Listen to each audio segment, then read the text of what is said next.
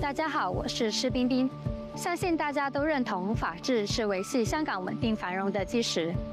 尤其是基本法作为香港特别行政区的限制性文件，当大众对其诠释有所分歧时，又是谁能一锤定音，平定风波？从立法说起，有中央人民政府为香港法律把关。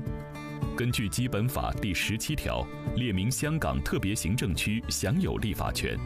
但如若特区立法机关制定的法律不符合《基本法》关于中央管理的事务及中央和特区关系的条款，则全国人大常委会在征询其所属的香港特别行政区基本法委员会后，可将有关法律发回，但不作修改。而经全国人大常委会发回的法律将立即失效。根据《基本法》第一百五十八条第一款列明，《基本法》的解释权属于全国人民代表大会常务委员会。每当香港社会因理解《基本法》相关条文的争议引发社会动荡之时，全国人大常委会便会负起对香港之责任，在香港特区政府、法院提请下。或由全国人大常委会自己主动下，透过释法为香港社会各界人士厘清基本法有关条文的法律含义。